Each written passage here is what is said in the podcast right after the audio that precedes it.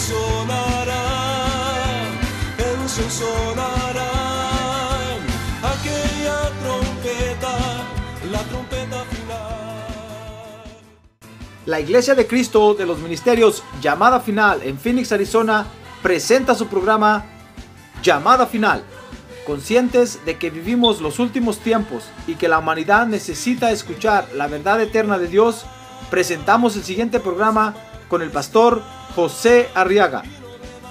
Con ustedes, el pastor José Arriaga con el mensaje de la palabra de Dios.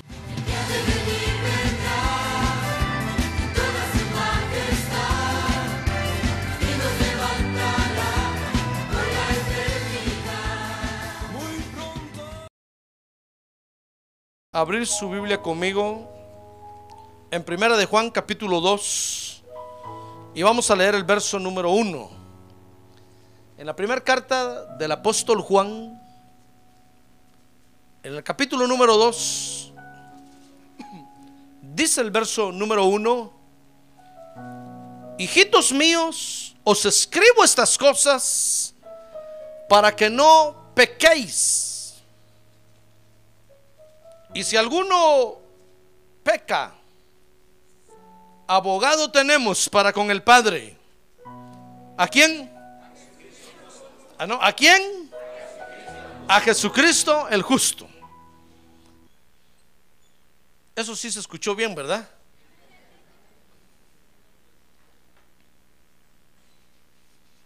Muy bien. Fíjese que en este verso, hermano, se nos describe otra de las manifestaciones de Jesús. Dice el verso 1 que el Señor Jesús es abogado o intercesor o mediador o intermediario. Ahora, esta manifestación del Señor Jesús es muy importante porque fíjese que tiene que, que ver con su función sacerdotal. Jesús vino a la tierra, fíjese hermano, para hacer una función sacerdotal. Y lo más tremendo de todo es que al final Él terminó haciéndolo todo. Él fue cordero, Él fue sacerdote, fue mediador, fue propiciador. Él terminó haciéndolo todo. Por eso se llamaba Jesús Cristo, Jesús Cristo. Porque Cristo es su parte divina, su parte sacerdotal, el ungido. Y Jesús era el Cordero de Dios. O sea que él mismo se tomó a sí mismo, porque él era el Cordero, y él mismo se presentó como sacerdote, agarrándose él mismo como Cordero. ¿Comprende eso? ¿Cómo se lo puedo explicar, hermano? Por eso su nombre tiene dos partes, Jesucristo. Porque como sacerdote Él terminó haciéndolo todo y también como, como ofrenda, Él mismo fue la ofrenda que se presentó a Dios. Desde Génesis capítulo 14, mire Génesis capítulo 14, verso 18, dice ahí que entonces Melquisedec, rey de Salem, mire, ese es Jesús. ¿Sabe usted que ese es el Señor Jesucristo, verdad? Sacó pan y vino y él, dice Melquisedec, era sacerdote del Dios Altísimo. Y lo bendijo diciendo, bendito sea Abraham del Dios Altísimo, creador del cielo y de la tierra. Mire, desde el principio apareció Jesús como sacerdote, ministrando, haciendo su función sacerdotal. Y en esta oportunidad se le presentó a Abraham y bendijo a Abraham y le dio pan y vino. Entonces Abraham se comió el pan, se tomó el vino, ¿verdad? Que como que tiene algo de parecido con nosotros, ¿verdad? Ya ve por qué al final Jesús sacó pan y vino también. Y entonces Abraham, después de ser bendecido, ¿sabe qué hizo Abraham? ¿Qué, hace usted después de ser bendecido? ¿Qué hace usted después de ser bendecido? Ah, no, ya ve que no sabe qué tiene que hacer después de ser bendecido. A ver, pregúntale que tiene a un lado. ¿Sabe qué tiene que hacer después de ser bendecido? Sacar la billetera y pagar, hermano. No sea gorrón. Nada es frío en esta vida. Si usted está siendo bendecido, ¿está usted siendo bendecido? Entonces saque la billetera y pague. Ahora, si no está siendo bendecido, no de nada. Y dígale a Dios, Dios no te doy nada porque no estoy recibiendo ni papa. Mire, Melquisedec sacó pan y vino y bendijo a Abraham, el hermano, y le dijo, bendito sea Abraham del Dios Altísimo, creador del cielo y de la tierra, y le dio el pan y vino, y Abraham recibió la bendición, se tomó el pan, comió el pan y se tomó el vino, y entonces sacó la billetera y le dio el diezmo de todo lo que tenía a Melquisedec.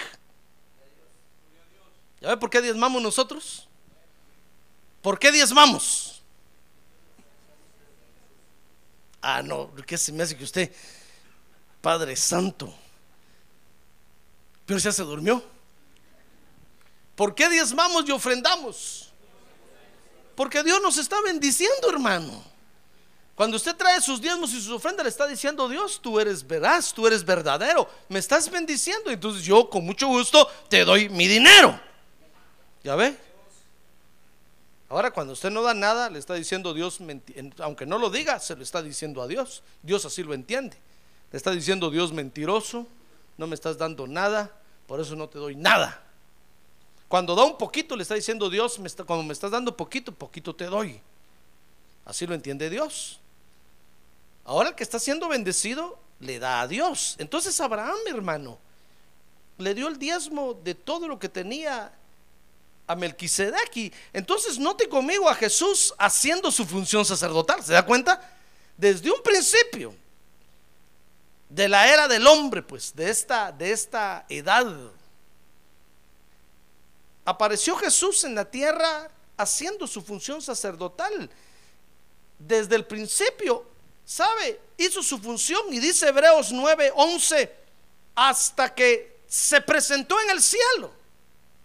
Dice Hebreos capítulo 9, verso número 11, pero cuando Cristo apareció como sumo sacerdote de los bienes futuros, a través de un mayor y más perfecto tabernáculo, no hecho con manos, es decir, no de esta creación, mire, se presentó en el cielo como sumo sacerdote. Y no por medio de la sangre de machos cabríos y de becerros, sino por medio de su propia sangre entró en el lugar santísimo una vez para siempre, habiendo obtenido redención eterna.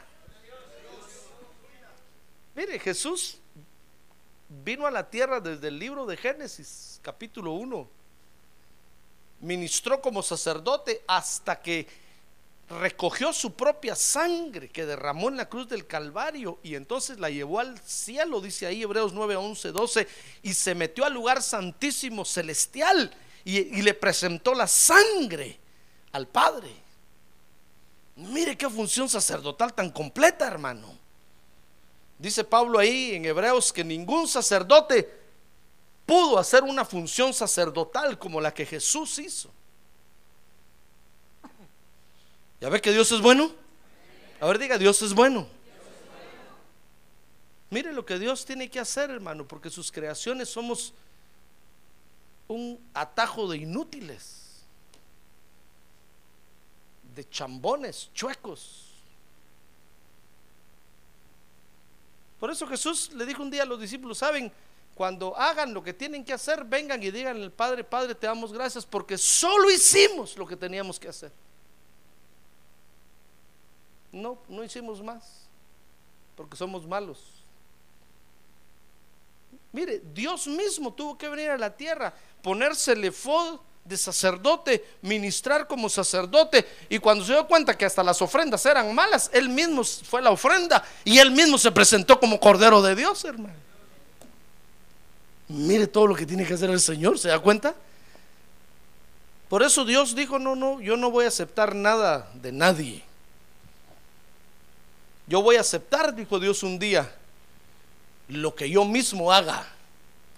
Eso voy a recibir. Por eso cuando alguien viene diciéndole Dios, mira, te traigo esto porque soy bueno, como hizo Caín, que le llevó la ofrenda a Dios y le dijo, Dios, mira, te traigo los frutos del... Dios le dijo, no, no quiero eso, Caín. Yo quiero lo que puse en tu corazón que tenías que traer. Si no, no quiero nada. Y Abel llevó el cordero y entonces Dios dijo a Abel, si me entendiste. Porque Dios no recibe nada de nadie, hermano, sino lo que Él mismo hace en nosotros. ¿Se da cuenta? Lo mismo que Él trabaja en nosotros y nos da para darle de eso mismo, de eso sí recibe Él. Por eso, si Dios lo está bendiciendo, entonces dígale usted, Dios, te traje de la bendición que me das, te traje. Eso le decía David. David le decía, Señor, lo mismo que tú me das. Un día David le dijo, le dijo a Dios, Dios, eso no tiene chiste. No tiene gracia. Porque lo mismo que tú me das, lo mismo te doy yo. ¿Qué gracia es eso? Entonces Dios le dijo, mira David, es que no recibo nada de nadie, yo recibo lo que yo mismo te doy. Y cuando tú me lo das para atrás, cuando tú me lo traes de regreso, entonces yo lo recibo. Pero si yo no te he dado y tú me traes algo que yo no te he dado, no lo recibo, no lo quiero, porque está malo, está contaminado. ¿Y a ver qué recibe Dios? Lo que Él nos da. Por eso el que está bendecido le da a Dios. Ahora el que no está bendecido no le da a Dios. Ya ve cómo Jesús ministró como sacerdote. Desde el principio, hermano, en Génesis. Comenzó bendiciendo como sacerdote hasta que se metió al lugar santísimo con su propia sangre. Vino como sacerdote a la tierra y regresó al cielo como sumo sacerdote. Lo ascendieron de grado, hermano les lo subieron de honor por su excelente trabajo. El Señor Jesús realiza esta función entonces. Desde entonces, cuando entró a la, diestra del Padre, dice Hechos capítulo 1, verso número 9, que ahí los discípulos lo vieron ascender. Dice que después de haber dicho estas cosas, Jesús delante de los discípulos, como 500 discípulos que estaban reunidos esa vez, fue elevado mientras ellos miraban y una nube le recibió y le ocultó de sus ojos. Mire, desde que Jesús entró al lugar santísimo con su sangre, entonces fíjese, está intercediendo por usted y por mí. ¿Sabe usted que eso está haciendo el Señor ahorita la diestra del Padre, verdad? Ahorita dice ahí, primera de Juan 2.1, que Él es nuestro abogado. Está a la diestra del Padre con su sangre ahí delante del Padre, intercediendo por usted y por mí. No está intercediendo por el mundo, por usted que es creyente y por mí, por nosotros los que le hemos creído, por nosotros está intercediendo delante del Padre. Y ahí está con su sangre delante del Padre. Y ahí está mediando, y ahí está intercediendo. Y ahí es todo un abogado. Pero dice la Biblia en Apocalipsis capítulo número 8 verso número uno, que un día esa intercesión se va a terminar, hermano. Un día el Señor va a dejar de interceder por usted y por mí, porque eso no va a ser por toda la eternidad. Dice Apocalipsis capítulo 8, verso 1, que cuando el Cordero abrió el séptimo sello, hubo silencio en el cielo como por media hora. Verso 2, y vi a los siete ángeles que estaban de pie delante de Dios y se les dieron siete trompetas. Y otro ángel vino y se paró ante el altar con un incensario de oro. Mire, esa es la intercesión. Y se le dio mucho incienso para que lo añadiera a las oraciones de todos los santos sobre el altar de oro que estaba delante del trono. Y de la mano del ángel subió ante Dios el humo del incienso con las oraciones de los santos, dice el verso 5. Y el ángel tomó el incensario y lo llenó con fuego del altar y lo arrojó a la tierra y hubo truenos, ruidos, relámpagos y un terremoto. Mire lo que está por suceder, hermano. Ese es el final de la intercesión. En ese momento habrá terminado Jesús su función de abogado, de intercesor, y va a comenzar su función de juez de todo el universo. Jesucristo es el sumo sacerdote. Es nuestro sumo sacerdote. Ah, gloria a Dios, es nuestro intercesor.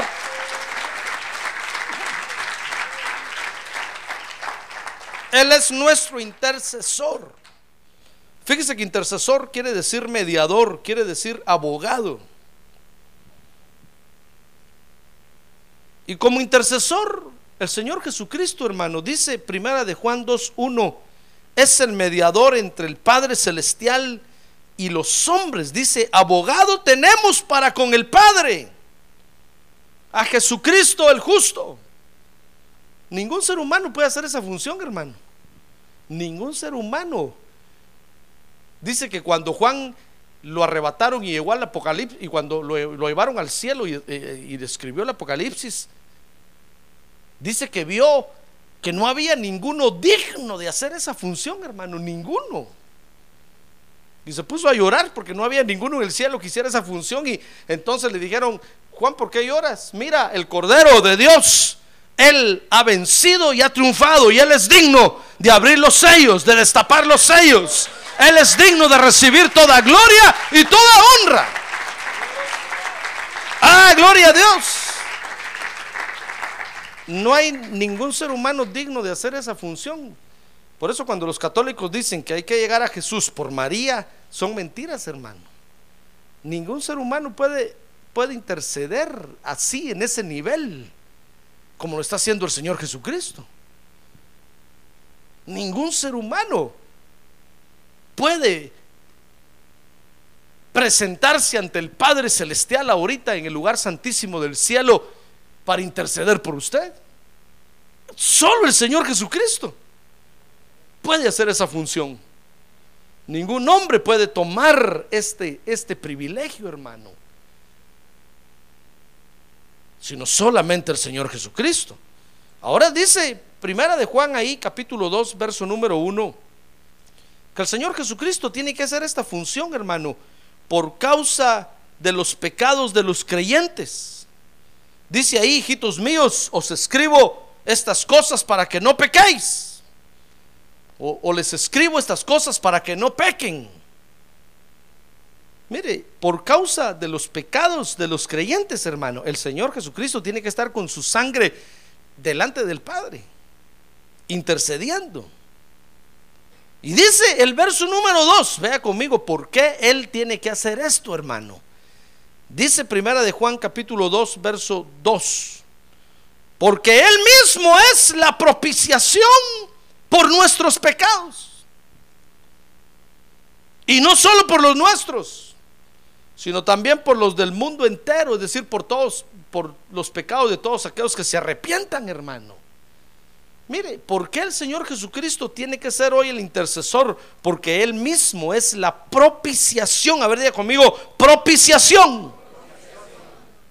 Fíjese que propiciatorio es lo que tiene la capacidad de convertir en algo favorable alguna acción. O sea que el Señor Jesucristo tiene el poder, fíjese, de convertir sus pecados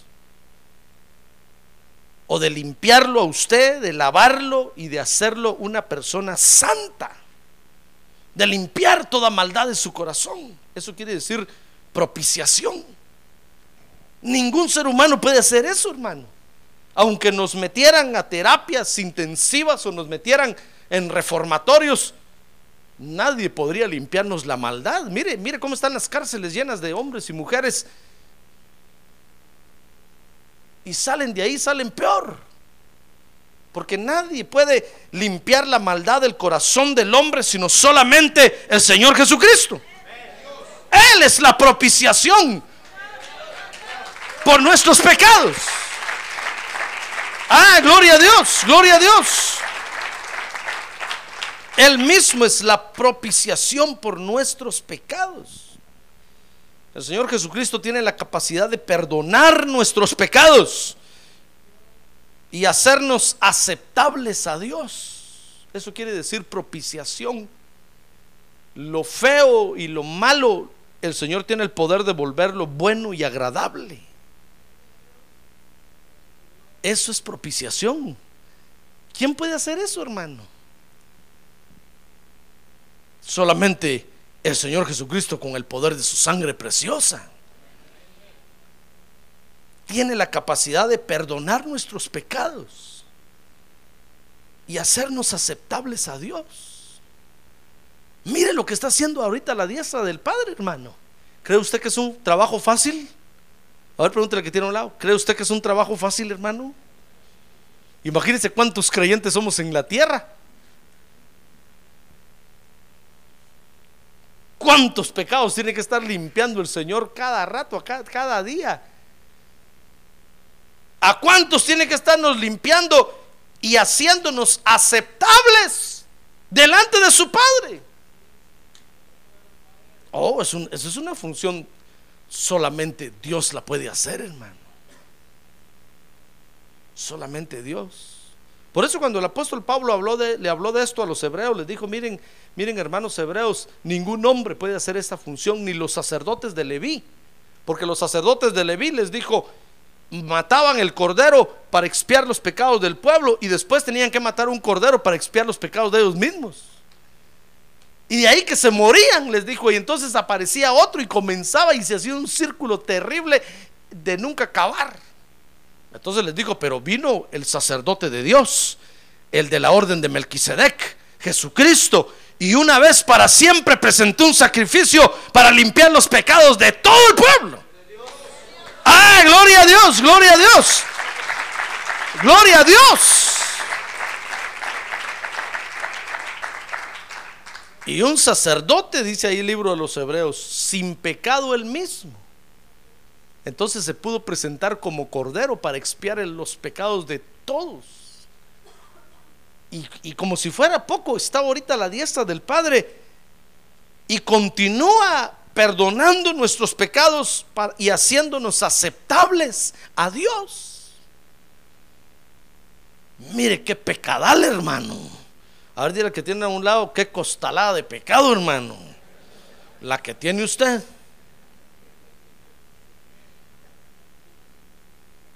Ya se dio cuenta qué función la del Señor, hermano. Solo Dios podía, podía hacer esa función. Los hombres no fueron capaces de hacerlo. Fíjese que el propiciatorio era la tapadera que cubría el arca del pacto. Y sobre el propiciatorio bajaba la presencia de Dios y estaba en medio de los dos querubines.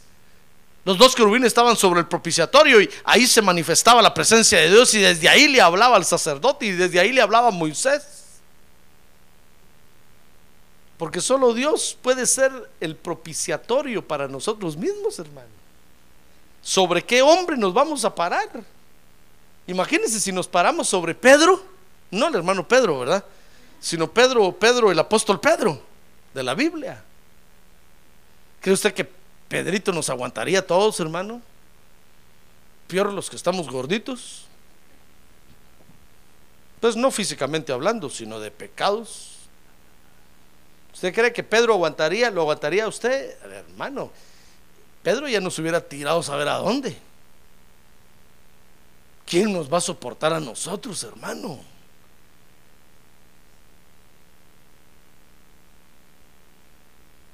¿Acaso soportamos nosotros al hermano que nos ofende y al otro día nos vuelve a ofender y al otro día decimos, no, la tercera es la vencida? Y entonces usted le dice a Dios, Padre Santo, ¿te lo llevas o te lo envío? Pero ya no lo aguanto. ¿Usted cree que nosotros, un ser humano, va a aguantar? No, hermano, solo Dios mismo tenía que ser. Por eso Jesucristo es la roca eterna de los siglos. Ah, sobre Él estamos parados. Él es la propiciación por nuestros pecados. Mire cuántas veces ofendemos a Dios y volvemos a venir y nos perdona y vuelve a venir y lo perdona y vuelve a venir y vuelve a venir y lo vuelve a perdonar. Por eso Él dijo, ¿sabes cuántas veces tienes que perdonar a tu hermano? 70 veces 7. Fíjese que el intercesor, hermano, es alguien que satisface. Eso quiere decir mediador, eso quiere decir abogado, eso quiere decir intercesor. Alguien que satisface. Fíjese que propiciación quiere decir uno que satisface. O sea que usted es un buen intercesor, hermano, cuando usted está satisfaciendo a Dios. Por eso no cualquiera puede ser intercesor.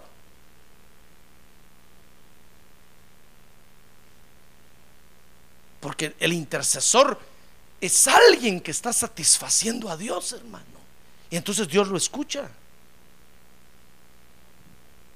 La intercesión es un llamado de Dios. No a todos llama Dios a interceder. Pregúntele que tiene a un lado si viene a interceder el miércoles en la noche, pregúntele. Pregúntele ahorita, ¿viene usted a interceder, hermano? A ver que le va a decir que no. ¿Y sabe por qué no viene? Porque a puras penas viene de culto. ¿Qué va a andar viniendo a una reunión donde es un llamado especial el que Dios hace, hermano?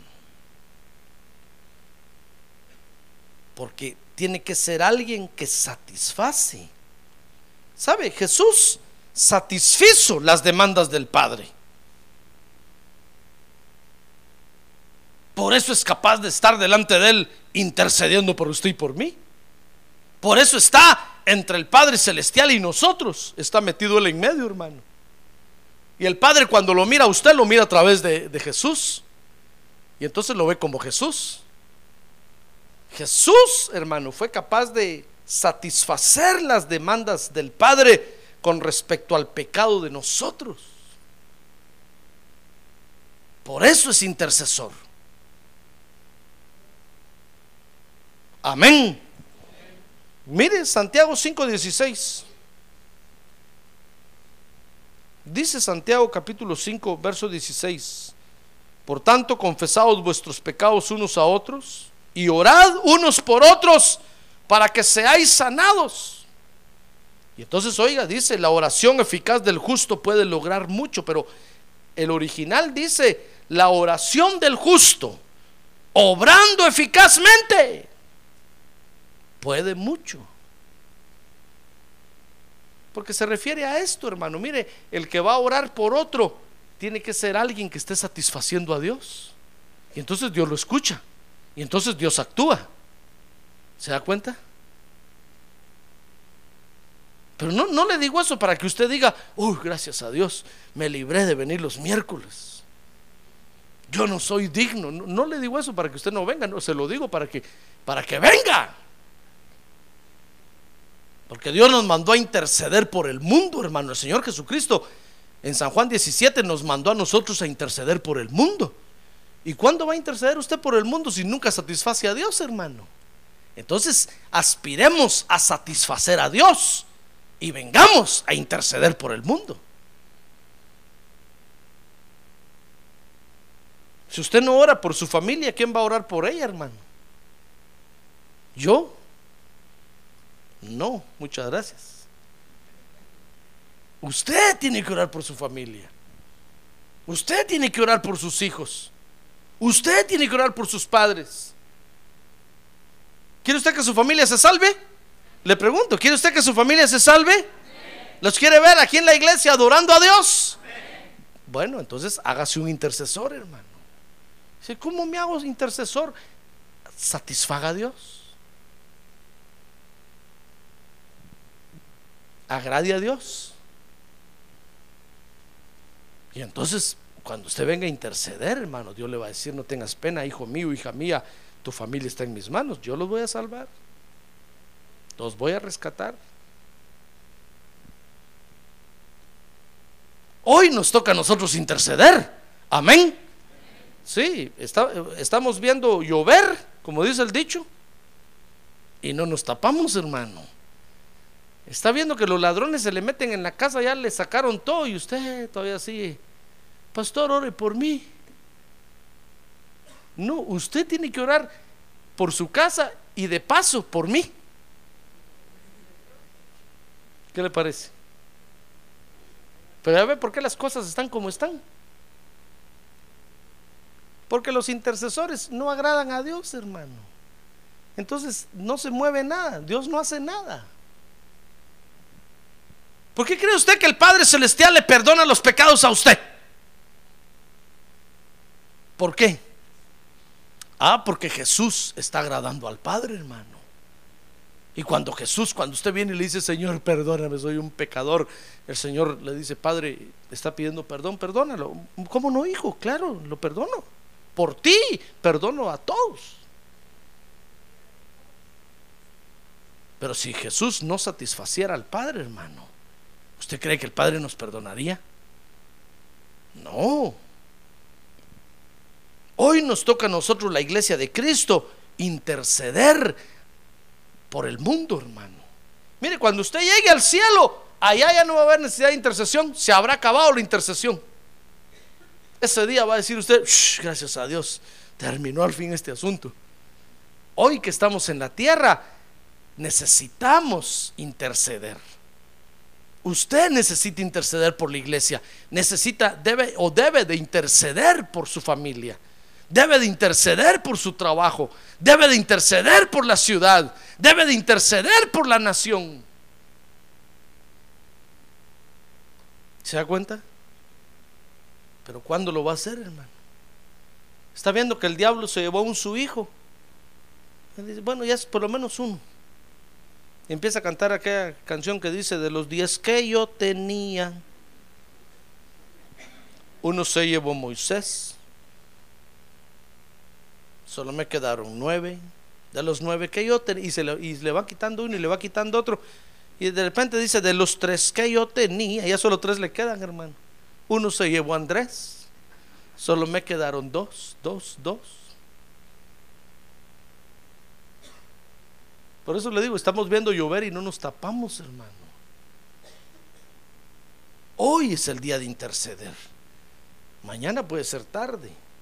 Hoy Hoy agrademos, agrademos al Padre, seamos agradables al Padre y entonces vengamos a interceder. Amén. A ver, dígale que tiene un lado, venga a interceder, hermano. Hágase un intercesor, dígale. Por eso la oración del justo puede mucho. Pero dice Santiago 5:16, lea conmigo Santiago 5:16 pero del justo que está caminando bien con Dios. Del que no está caminando con Dios, bien con Dios, ni le pida oración, hermano. No va a hacer que los problemas que tiene ese pobre se le vengan a usted encima también. Imagínense que su familia está confiando en usted, está esperanzada en usted diciendo, sí, dicen sus papás allá en el rancho, pero mi hijito está yendo a la iglesia y está orando por mí. Ay, hermano. Si supiera que su hijito arrastrando los pies viene al culto. Mire qué esperanza la que tienen allá. Por eso el apóstol Pablo decía, saben, Cristo en nosotros es la esperanza de gloria para el mundo. Usted es la esperanza de su familia, hermano. Por eso es tiempo de empezar a caminar bien con Dios de agradar a Dios y de comenzar a interceder. Entonces la oración suya puede ser poderosa y eficaz. Si usted, hermano, camina bien con Dios, dice Génesis capítulo 18, vea conmigo Génesis capítulo número 18. Dice ahí que cuando Dios iba a destruir Sodoma y Gomorra, ¿se acuerda usted de eso, verdad? Dice el verso 17, Génesis capítulo 18, que el Señor dijo, ocultaré a Abraham lo que voy a hacer, puesto que ciertamente Abraham llegará a ser una nación grande y poderosa, y con él serán benditas todas las naciones de la tierra. Porque yo lo he escogido para que mande a sus hijos y a su casa después de él que guarden el camino del Señor, haciendo justicia y juicio para que el Señor cumpla en Abraham todo lo que Él ha dicho acerca de Él. Mire, Abraham estaba caminando bien con Dios, ¿se da cuenta? Yo no estoy diciendo que Abraham no cometía errores, claro que cometía errores, claro que estaba en problemado, pero se ponía cuentas con Dios, hermano. Y cuando Dios iba a destruir Sodoma y Gomorra, mire, ahí estaba la casa de Abraham y Dios dijo, voy, cuando, cuando pasó por la casa, dijo, aquí vive mi amigo Abraham. ¿Acaso no le voy a contar a él lo que voy a ir a hacer a Sodoma y Gomorra? Pero ¿sabe por qué lo hizo Dios? Para que Abraham intercediera por Sodoma y Gomorra, hermano. Ya ve que cuando usted está caminando bien con Dios, su intercesión tiene poder. ¿Sabe? Y entonces dice el verso 20, capítulo 18 de Génesis, que el Señor le dijo, el clamor de Sodoma y Gomorra, le dijo a Abraham, ciertamente es grande y su pecado es sumamente grave. Y entonces Abraham empezó a interceder, Señor, si hubiera 50 justos ahí, tú destruirías la ciudad. Y Dios le dijo, mira Abraham, por amor a ti no destruiría yo. Y Abraham agarró el teléfono y dijo, Lot, ¿cuántos se reúnen en la iglesia en tu casa? Hay 50. Lot dijo, no. Entonces Dios, Abraham le dijo, Dios, habrá, si 40, por 40 no lo destruyo. Y fue bajando el número, el número. Solo Lot era el justo ahí, hermano. ¿Qué le parece? Dios le dijo, no, por uno, no, por uno lo destruyo, dijo Dios. Ahí nos vemos, Abraham. Gracias por tu intercesión, pero ya te diste cuenta que solo uno hay y medio está. Ahí estaba el pobre Lot en Sodoma y Gomorra en medio de todos los homosexuales y lesbianas, hermano. Entonces mandó Dios, se recuerda, a sacar a Lot de Sodoma y Gomorra y cayó fuego sobre Sodoma y Gomorra y mató a toda la gente, hermano. Mire cómo, cómo Abraham intercede por Sodoma. Por eso vale la pena caminar bien con Dios. Amén. Y usted y yo tenemos la oportunidad. Hoy dice, dice el libro de Esther, capítulo 5, verso número 1, que cuando a Esther le llegó la oportunidad de interceder también, dice, y aconteció al tercer día que Esther se vistió con sus vestiduras reales y se puso en el atrio interior del palacio del rey delante de los aposentos del rey. Y el rey estaba sentado en su trono real en el aposento del trono frente a la entrada del palacio. ¿Sabe, usted que la ley decía ahí en Azusa que nadie podía entrar a hablar con el rey si no tenía cita, hermano? Si alguien se metía, lo mataban a menos que el rey le extendiera el cetro. Y ese día fue Esther a hablar con el rey y, no, no había pedido cita. Dice que estaba allá afuera esperando y cuando el rey desde adentro la vio, hermano, dijo, ¿qué estará haciendo mi mujer allá afuera? Y entonces entró Esther y los soldados le iban a agarrar cuando el rey le extendió el cetro. Y oiga entonces lo que le dijo el rey a Esther. Dice que cuando el rey, verso 2, vio a la reina Esther de pie en el atrio, ella obtuvo gracia ante sus ojos y el rey extendió hacia, Esther el cetro de oro que estaba en su mano. Y, y Esther entonces se acercó y tocó el extremo del cetro y el rey le dijo. Oiga lo que, lo que obtienen los intercesores, hermano. Le dijo, ¿qué te preocupa, reina Esther? ¿Y cuál es tu petición? Hasta la mitad del reino se te dará. Mire, este rey no era machista, ¿se da cuenta? Le dijo, mira, mira reina, esto lo hemos hecho entre los dos, half to half. Mita, mita. Te pertenece la mitad del reino.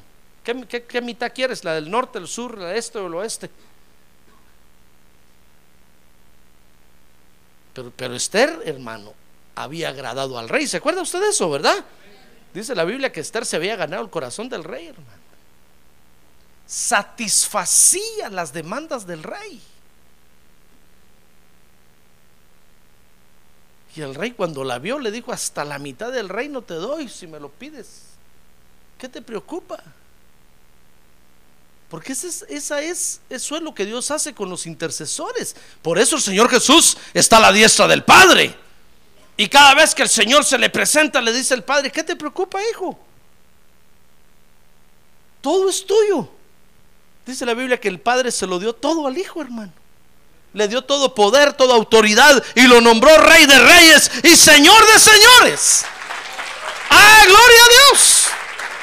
¡Gloria a Dios!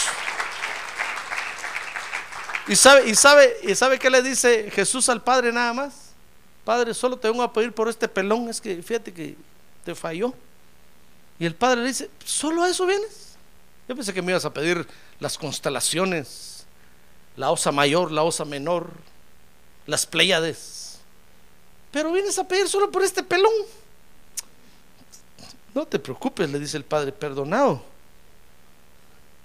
Y ahí está usted con el pelo parado.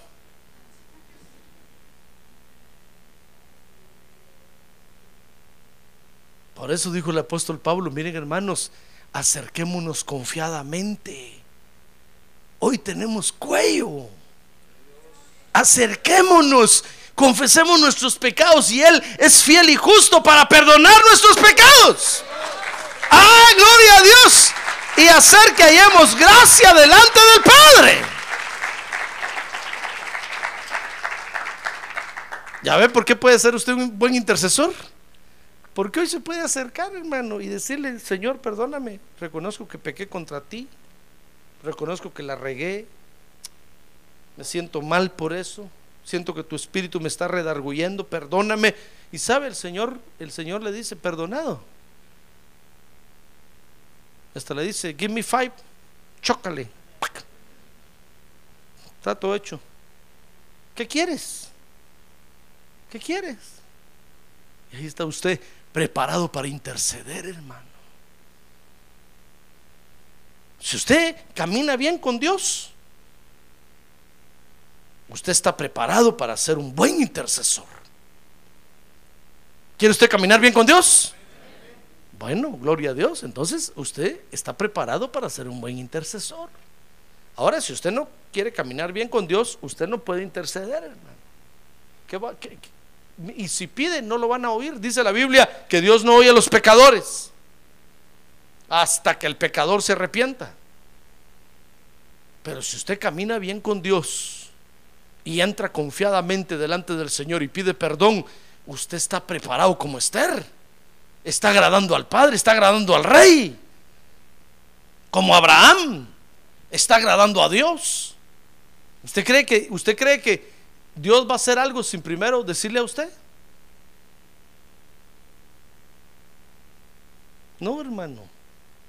Mire, va a morir algún su familiar, ¿sabe? Dios le va a ir a avisar primero a usted, le dice, va a decir, mira, ¿sabes qué? Te vengo a contar que tu tío, el chaparro, se va a morir. De veras, Señor. ¿Y por qué?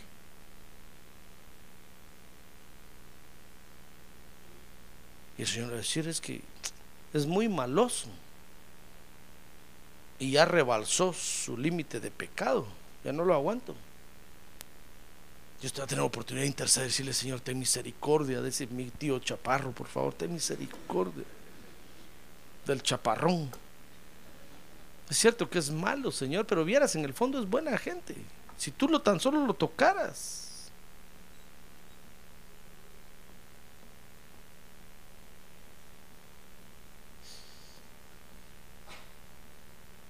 Dios le va a decir a usted primero, hermano. ¿Se da cuenta?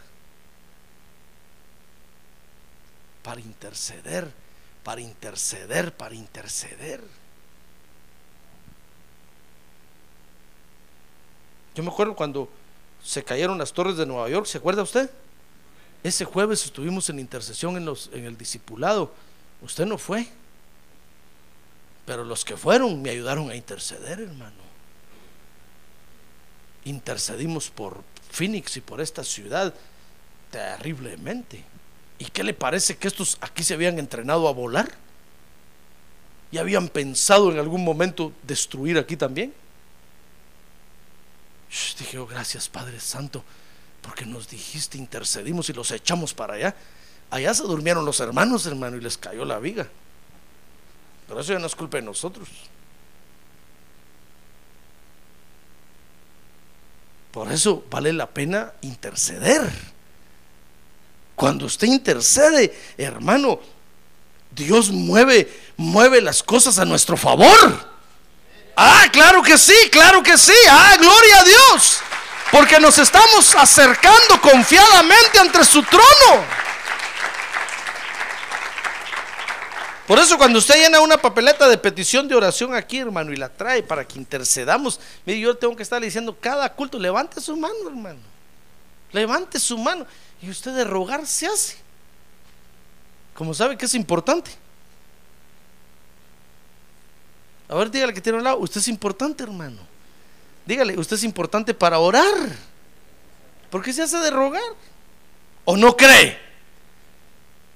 Usted es importante porque está caminando bien con Dios. Entonces yo le digo, miren hermanos, miren hermanos, los hermanos están confiando en que nosotros podemos interceder. Estamos delante del Padre, estamos agradando al Padre, lo acabamos de adorar. Entonces levante su mano conmigo, intercedamos por estas peticiones. ¿Y usted cree que Dios no va a hacer maravillas en esto? Amén, claro, claro, va a hacer maravillas, hermano. Pero usted se hace de rogar. Y usted es importante para eso. Esa es nuestra función hoy. Pero siempre, fíjese que los creyentes necesitemos esa administración del Señor Jesús, hermano. El Señor nos va, nos va a dar esa administración. Porque a nosotros se nos olvida. Y dice ahí, primera de Juan capítulo 2, verso 1, que es por causa de nuestros pecados que Él está ahorita a la diestra del Padre. No está por otra cosa. Está por causa suya. Entonces, ¿por qué no se acerca confiadamente? Y le dice, Señor, pequé, perdóname. Mire, dice ahí, primera de Juan 2.1, dice Juan, hijitos míos, si alguno peca, que no, que no lo condene el diablo. Venga, porque abogado tenemos para con el Padre. A Jesucristo el justo. Dice Primera de Juan capítulo 1, porque no podemos decir, hermano, que no hemos pecado. Si usted quiere caminar bien con Dios, fíjese, el primer, lo primero que hay que hacer, hermano, es reconocer que hemos pecado. Mire conmigo Primera de Juan capítulo número 1, verso número 8. ¿Sabe qué dice ahí? Si decimos que no tenemos pecado, nos engañamos a nosotros mismos. Y la verdad no está en nosotros. Ah, pero si confesamos nuestros pecados, ¿sabe? Él es fiel y justo para perdonarnos los pecados y para limpiarnos de toda maldad. Si decimos que no hemos pecado, verso 10, le hacemos a Él mentiroso y su palabra no está en nosotros. Por eso lo primero que tenemos que hacer, hermano, es reconocer que hemos pecado. Debemos de confesar nuestros pecados para no engañarnos. Usted no quiere morir engañado, ¿verdad? A ver, pregúntele al que tiene a un lado, ¿usted quiere morir engañado, hermano? ¿Verdad que no quiere morir engañado? Bueno, entonces reconozca que es pecador venga, confiese sus pecados y el Señor Jesucristo es fiel y justo para perdonar nuestros pecados. Por eso está la diestra del Padre. Ya se dio cuenta, ¿por qué está la diestra del Padre ahorita el Señor, hermano? Si quiere estuviera la diestra del Padre de vacaciones, si quiere estuviera la diestra del Padre tomándose una soda, no que por culpa de sus pecados, hermano. Qué tristeza. ¿Ya ve por qué está la diestra del Padre? No está la diestra del Padre porque es rey, porque está la diestra del Padre como sacerdote por culpa de sus pecados. ¿Cuándo vamos a hacer descansar al Señor, hermano? Por eso Juan dice ahí, primera de Juan 2.1, hijitos, les escribo estas cosas para que no pequen. Ya dejen de pecar. Mire, el apóstol Pedro dice, mire hermano, el tiempo que estuvimos allá en el mundo, que sea ya suficiente para haberle dado rienda suelta al pecado. Ahora que estamos en Cristo, aprendamos a vivir en santidad.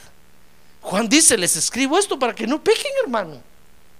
Porque ¿sabe por qué está el Señor a la diestra del Padre ahorita? Por causa de nuestros pecados.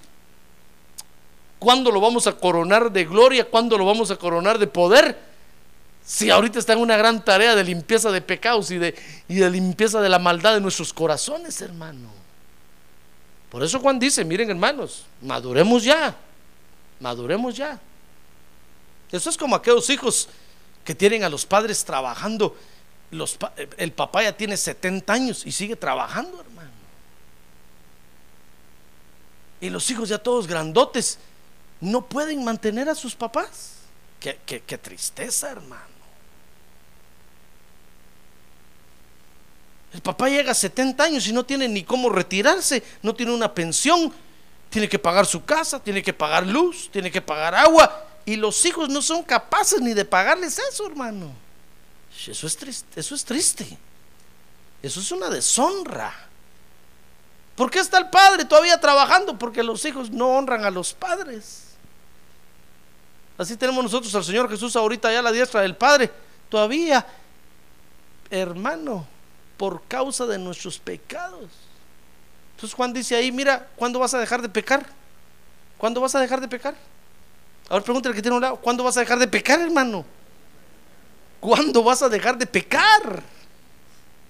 Madura ya. No peques. Dale descanso un rato al Señor Jesús ya, hermano. Mire, ¿cuántos otros hay que están entrando a la iglesia? Entran hoy, van a entrar mañana, van a entrar pasado mañana. El Señor tiene que limpiar esos pecados, limpiar esa maldad. Y usted ya tiene 30 años de estar en la iglesia y todavía lo siguen lavando como cuando lavan, como lavan al que acaba de entrar. ¿Se da cuenta? Por eso Pablo le dijo a los hebreos, miren hermanos, debiendo ustedes ser ya maestros columnas de la iglesia. Todavía tienen necesidad de que el pastor los jale, de que el pastor los anime. Qué tristeza, ¿va, hermano. ¿No cree usted? Sí. Imagínese, uno, uno tiene sus hijos y uno espera que los hijos crezcan y maduren, hermano. Pero si usted tiene un hijo llega a 40 años y no quiere trabajar, no se quiere casar. Los papás lo miran y dicen, este, este me salió raro.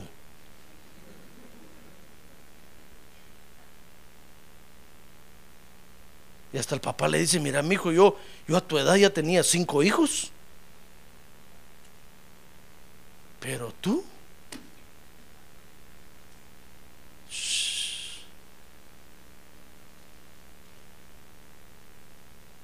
Está bien, hermano, el Señor está a la diestra del Padre, gloria a Dios por eso, porque todos somos pecadores, pues. Pero que atienda primero a los que vienen entrando ahorita. Nosotros que tenemos rato de estar aquí, hermano, ni qué hacer deberíamos de darle a Dios. Está bien que usted se acerque y le diga, Padre, yo soy pecador, está bien, yo cometo errores, pero no como los que cometía cuando comencé a venir a la iglesia.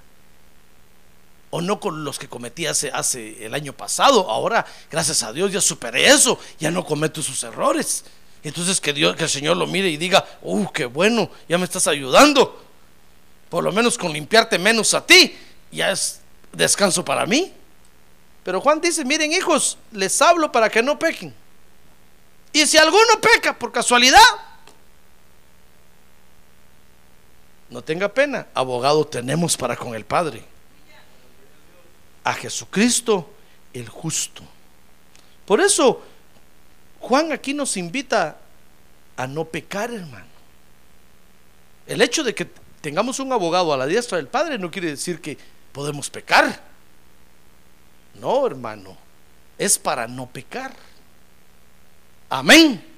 Muy bien, nos invita a no pecar. Dice Primera de Juan capítulo 2 verso 1 que nos debemos de alejar del pecado. Ve, lea conmigo, Primera de Juan capítulo 2 verso 1. Les escribo estas cosas para que no pequen. Nos debemos de alejar del pecado, hermano. A ver, diga, yo me voy a alejar del pecado. Si no puede, busque liberación, hermano.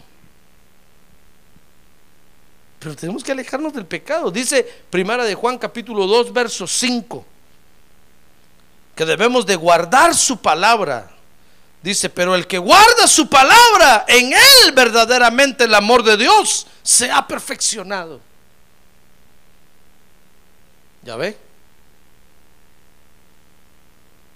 Entonces debemos de alejarnos del pecado, debemos de guardar su palabra. Dice Primera de Juan capítulo 2, verso 6, que entonces debemos de andar como él anduvo. Dice, el que dice que permanece en él debe andar como él anduvo. Mire, eso es madurez, ¿se da cuenta? Eso es crecimiento, eso es desarrollo, hermano.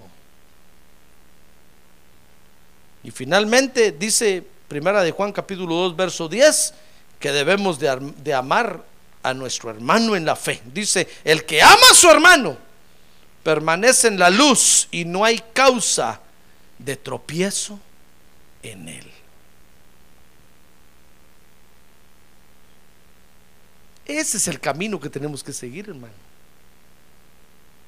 Y no estar como al principio, pecado tras pecado, pecado tras pecado, y el Señor limpiándolo y lo limpia y lo limpia y usted sigue y usted, hermano, no, deje de pecar ya. Guarde la palabra del Señor. Ande como él anduvo. Y entonces ame a su hermano.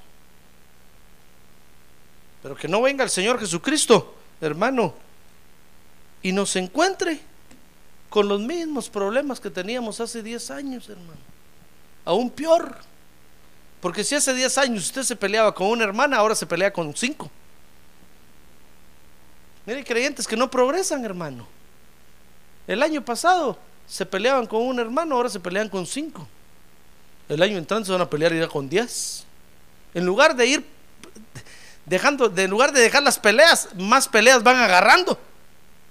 Parecen boxeadores, pugilistas. Y hay quienes se pelean siempre con el mismo hermano o con la misma hermana. Siempre, siempre, siempre. hermano, ¿cuándo vamos a, a desarrollar? ¿Cuándo vamos a caminar? ¿Cuándo vamos a avanzar? Es cierto que el Señor está a la diestra del Padre para abogar, interceder por nosotros, pero nosotros debemos de madurar, debemos de avanzar, hermano. Ese es el crecimiento normal del creyente. Madurar, avanzar. Pero si el Señor viene y nos encuentra igual, hermano. ¿Sabe qué le va a decir el Señor? Qué bien aprovechaste mi mediación allá con el Padre, ¿verdad? te mandaste. En lugar de servirte para crecer, te sirvió para seguir pecando. En lugar de servirte para madurar, te sirvió para quedarte estancado y empeorar tu situación. Mire, oiga hermano, hay creyentes que empeoran su situación en la iglesia en lugar de mejorarla. ¿Qué le parece? No, el Señor Jesucristo está a la diestra del Padre para que nosotros mejoremos, hermano. Si hace un año le trajo usted un pecado Ahora, por lo menos tráigale otro de otra, que usted ya mejoró. Y el que él diga, bueno, mira, hace un año me trajiste un pecado horrible, terrible, asqueroso, feo. Ahora, bueno, ahora ya traes uno ya más, más liviano. Que el año entrante vengamos ante él ya con menos carga, hermano. Y el año entrante ya menos, y el otro año menos, y cuando Él venga nos encuentre totalmente descargados. Por eso está Él a la, a la diestra del Padre para que nosotros avancemos, no para que nos carguemos más de pecado, hermano, y digamos, no, allá está el Señor a la diestra del Padre, ahí le voy a llevar el costal de pecado. Y el año entrante ya no le trae un costal, le trae dos. Y dentro de dos años le va a traer tres. Entonces el Señor le va a decir qué estás haciendo en la iglesia. Entonces, hijo mío, te estás empeorando. No, ¿sabe usted que el Señor le quiere hacer bien a usted, verdad? Sí, me quiere hacer bien a mí también. Entonces, alejémonos del pecado, hermano. Guardemos su palabra, andemos como Él anduvo y amemos a nuestro hermano. Y vamos a avanzar. Amén. El Señor es el Dios intercesor. no necesita a nadie más que lo ayude, porque se trata de mediar por los pecados de los creyentes, hermano. Y no hay peores pecados que los de los creyentes. Los pecadores allá afuera pecan, porque al fin y al cabo son ignorantes. Pero usted y yo aquí ya tenemos conocimiento, hermano. Y si pecamos, los pecados son más gruesos, se ven más. Por eso el Señor no necesita ayuda de nadie, Él mismo lo tiene que hacer. Amén. Siempre que el pecado te alcance, hermano, ¿sabes? Dice Juan ahí, abogado tenemos para con el Padre.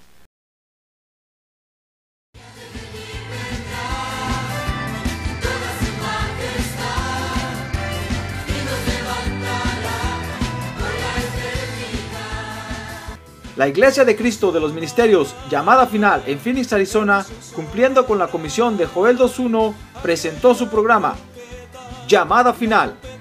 Esperamos que nos vuelva a sintonizar la próxima semana a la misma hora por esta emisora. Los invitamos a nuestras reuniones en el 6023 Norte 71 Drive, esquina con Bethany Home Road. Para mayor información puede llamarnos al 623-934-1259 o visitarnos en la internet al www.llamadafinalphoenix.com.